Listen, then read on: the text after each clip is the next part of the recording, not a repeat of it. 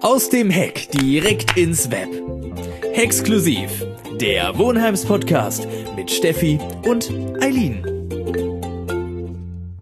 Hallo und herzlich willkommen zurück bei einer neuen Folge. Ich bin heute wieder hier, Steffi mit dem Herrn Heller. Hallo. Hallo Steffi. Können Sie sich bitte kurz vorstellen? Das werde ich machen.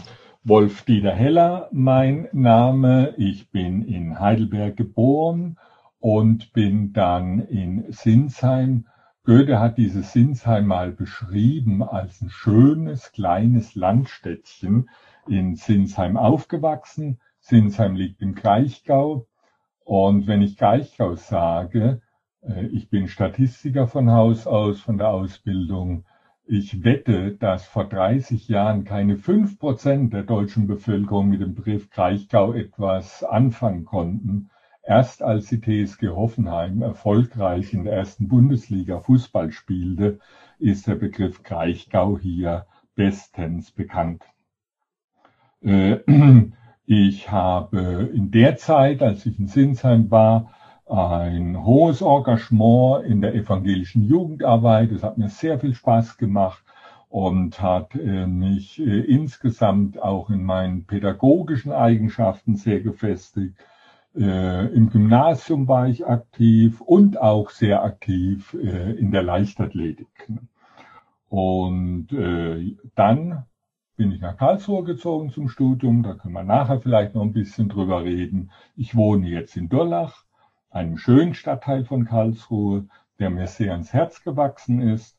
Hoffentlich bleibt das so, denn wir haben unmögliche Projekte wie die Verlängerung einer Bergbahn ne, und die schöne alte Bergbahn soll abgeschafft werden. Aber hoffentlich bleibt Durlach so schön, dass es sich für mich weiterhin lohnt, dort zu wohnen. Das hoffe ich auch für Sie. Die paar Male, die ich in Durlach war, waren vor allem auf dem Turmberg und die waren immer schön. Mich würde jetzt interessieren, was haben Sie denn studiert in Karlsruhe? Ja, was habe ich studiert? Das war am Anfang gar nicht so leicht. Ne? Ich war in der Schule in den naturwissenschaftlichen Fächern gut. Ich habe mich auch für Geschichte interessiert. Und vielleicht lag es auch daran, dass mein äh, Vater Mathematik, Physik und Chemie als Lehrfach am Gymnasium hatte, äh, dass ich mich dann für äh, Mathematik, tja, und Physik entschieden habe. Mhm. Ich wusste nicht richtig, welches von beiden ist das Richtige. Nach dem Vordiplom, das habe ich vorsichtshalber mal für beide Fächer gemacht, nach dem Vordiplom habe ich mich dann für Mathematik entschieden und habe das Diplom gemacht. Die Mathematik wäre mir als Lebensaufgabe aber vielleicht dann doch zu trocken gewesen. Und äh, deswegen bin ich zu den Wirtschaftswissenschaftlern gegangen und habe dort promoviert und habilitiert.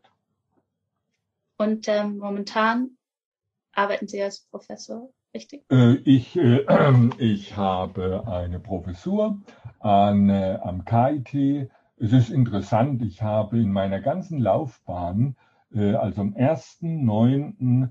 1969 bin ich als Student eingezogen ins Hermann-Ehlers-Kolleg und ich glaube, dass ich vier oder sogar fünf Bezeichnungen für die Technische Hochschule, äh, Universität, jetzt KIT mitgemacht habe. Und jetzt nennen wir das Ganze KIT.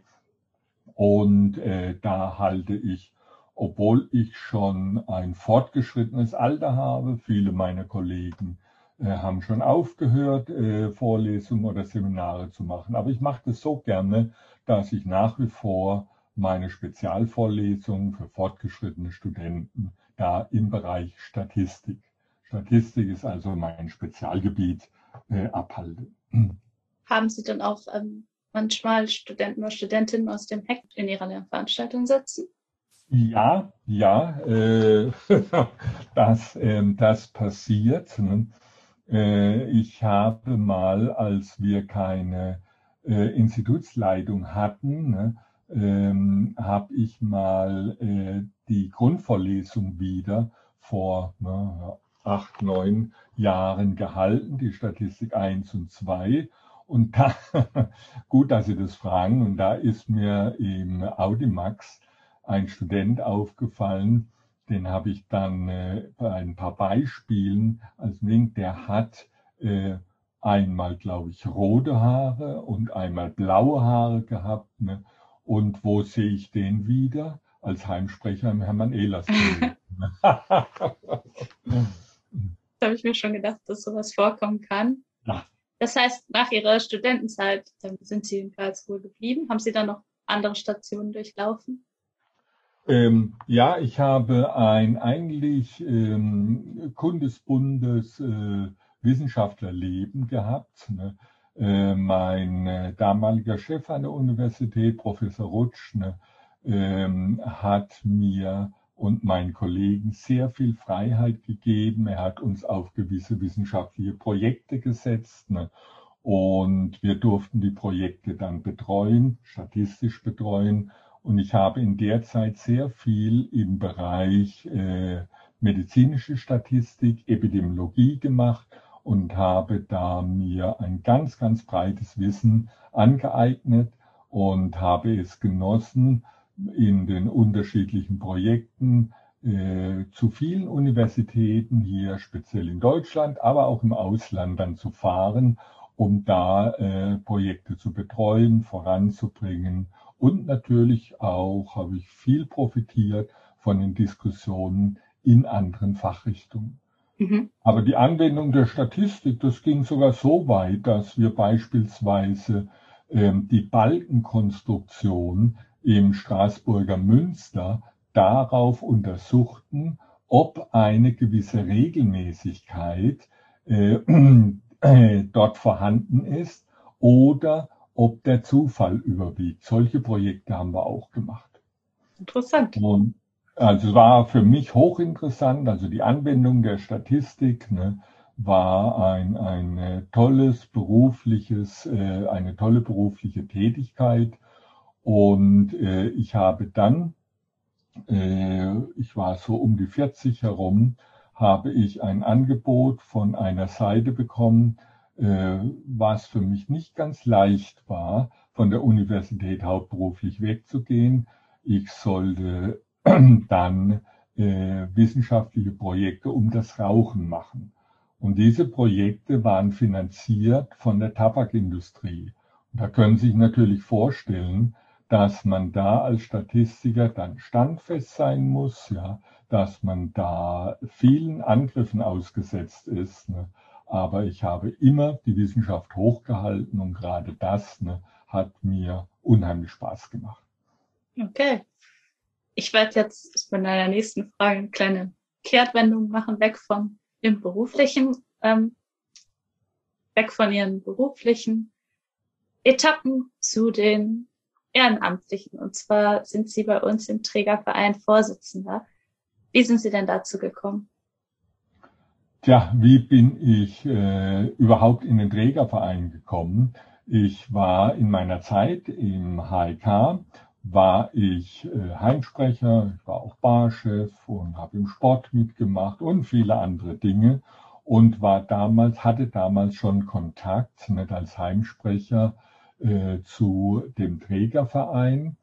Und der frühere Heimleiter, der Professor Backhaus, der wollte mich eigentlich gewinnen dass ich seine Nachfolge als Heimleiter im Haus antrete. Wie ich eben aber schilderte, hatte ich so viele interessante Projekte außerhalb von Karlsruhe, deutschlandweit, europaweit, dass ich eigentlich das nicht mit der Tätigkeit als Heimleiter äh, äh verbinden konnte. Und deswegen musste ich leider dem Professor Backhaus absagen und bin äh, dann aber, hat er gesagt, dann müssen Sie aber zumindest in den Verein kommen. Er sagt, jawohl, das mache ich gerne. Und äh, als einer der Jüngeren hat man dann irgendwann mal gesagt, Herr Heller, jetzt müssen Sie ran, jetzt müssen Sie Vorsitzender werden. Sie haben lange Erfahrung mit diesem Haus und Sie könnten das prima machen. Und dann wurde ich halt gewählt und bin jetzt seit sechs Jahren Vorsitzender. Und wir hatten letzte Woche Vereinssitzung und da habe ich mich für weitere sechs Jahre nochmal zur Verfügung gestellt. Und wie lange waren Sie schon im Trägerverein, bevor Sie zum Vorsitzenden äh, ernannt wurden? Ja, ja. Ähm, als Statistiker müsste ich das genau wissen. Das war Mitte der 80er Jahre. Mitte der 80er Jahre. Also ich habe eine Karenzzeit, wo ich keine Funktion in und um das Heim hatte. Ich bin 75 ausgezogen und 85 habe natürlich den Kontakt immer äh, gesucht und wahrgenommen, donnerstags mal in die Bar gegangen, aber 85 rum 86 bin ich in den Verein dann wieder aufgenommen worden. Und was sind Ihre momentanen Aufgaben? Die Aufgaben sind ähm, ja, äh, das Heim als solches, ne, zusammen mit den Vorstandskolleginnen und Kollegen am Laufen zu halten. Äh, das heißt, wir müssen schauen, dass die Finanzen stimmen. Ne. Eine große Aufgabe war in den vergangenen sechs Jahren, dass wir die Brandschutzbedingungen erfüllen mussten, dass wir große Umbauten hatten, die sind noch nicht abgeschlossen. Sie werden sicherlich wissen, dass wir noch vier Etagen haben, die saniert werden müssen. Also Bautätigkeiten war eine große Aufgabe. Ich treffe mich mit dem Team Heck, das ist die Heimselbstverwaltung und in vier Personen und die Frau Knöppel und Herr Knöppel als äh, das Ehepaar, ähm, das das Haus, möchte ich sagen, hauptberuflich managt. Ne? Wir haben umstrukturiert in meiner Zeit. Wir haben keine offizielle Heimleitung mehr. Aber das Ehepaar Knöppel hat weitere Aufgaben übernommen und ich finde das wunderbar, wie das so läuft. Und da haben wir alle 14 Tage, je nachdem wie die Aufgaben äh, gravierend und zu lösen sind, manchmal auch wöchentlich, manchmal auch dreiwöchig, haben wir mit diesem Organisationsteam Sitzungen und lösen all das, was angefallen ist von studentischer Seite, von verwaltungstechnischer Seite ne, oder baumäßig. Wenn ich jetzt als normale, normale Bewohnerin, aber ich bin eine Bewohnerin, die jetzt noch nicht, äh, die nicht im Team Hack mitwirkt, äh, da bekomme ich ja als normale Bewohnerin vor allem mit, wie die Brandschutzsanierung vorangehen. Würden Sie sagen, diese Aufgabe ist auch eine der größeren Ihrer Aufgaben? Stefanie, sie ist auf jeden Fall eine der größeren Aufgaben, weil wir da, wir müssen einfach das Ökonomische beachten. Wir müssen aber auch beachten, dass wir diesen Umbau bei laufendem Betrieb machen. Mhm. Das heißt, wir könnten es uns nicht leisten, dann wäre der Verein bankrott, ne, wenn wir äh, das Heim schließen würden, ein Jahr lang umbauen, diese Mieten fehlen uns und ich bin den Bewohnern des HIK, bin ich ganz, ganz enorm dankbar, dass sie diese Belastung positiv mittragen. Der Lärm, der da ist, die Handwerker, die immer hier rumspringen. Wir versuchen, die Handwerkstätigkeit außerhalb der Klausurzeit zu legen. Aber ich bin da ganz, ganz dankbar, dass es da so ein gutes Miteinander zwischen den Bewohnerinnen und Bewohnern und äh, dem Verein gibt. Danke. Die, deswegen frage ich, das sind die, die Arbeiten, die man von, vom Trägerverein am meisten mitbekommt. Und äh, ich hoffe natürlich auch den Zuhörerinnen hier ein bisschen einen Einblick geben zu können, ihre Aufgaben und auch in ihre anderen Aufgaben. Ja, ich sehe, ich sehe meine Aufgabe aber ähm, viel weitergehend. Ne? Ähm, zum Beispiel äh, biete ich eine Sprechstunde pro Semester an, ja, und leider wird die kaum wahrgenommen. Äh, was habe ich mir da vorgestellt? Oder lassen Sie mich mal ein bisschen weiter ausholen. Warum mache ich das Ganze überhaupt? Ne? Ähm, ich habe eine wunderbare Jugendausbildung. Ich habe in Herrlichen die Volksschule, in der ich war, das Gymnasium äh, die Universität in Karlsruhe. Die Gesellschaft hat mir wunderbare Ausbildungsrahmenbedingungen zur Verfügung gestellt. Und meine Motivation, mich stärker jetzt hier zu engagieren, ist äh, unter anderem auch die, dass ich der Gesellschaft mit diesem Engagement ein bisschen was zurückgeben möchte von dem, wovon ich profitiert habe. Mhm. Und dazu gehört auch, dass ich wenn ich Sprechstunden anbiete, ähm, ich habe eigentlich eine ideale Funktion für die Bewohner. Ich bin Universitätslehrer und ich bin Vorsitzender des Trägervereins. Ne? Wenn jemand im Studium Probleme hat, mal mit jemand Unabhängigem diese besprechen möchte, ne? gerne in meine Sprechstunde, mich, wenn ich im Haus bin, einfach ansprechen oder zur Frau Knöppel gehen und sagen, wann kommt der Heller denn mal wieder? Ich hätte mit ihm was zu besprechen. Ne? Diese Funktion würde ich auch gerne viel stärker wahrnehmen. Manchmal schreiben Sie auch Mails, also für alle Zuhörerinnen.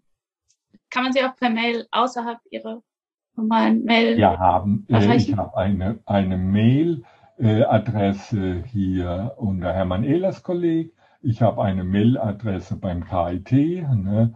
und ich freue mich über jede Mail, wo irgendein Problem oder auch weniger große Probleme.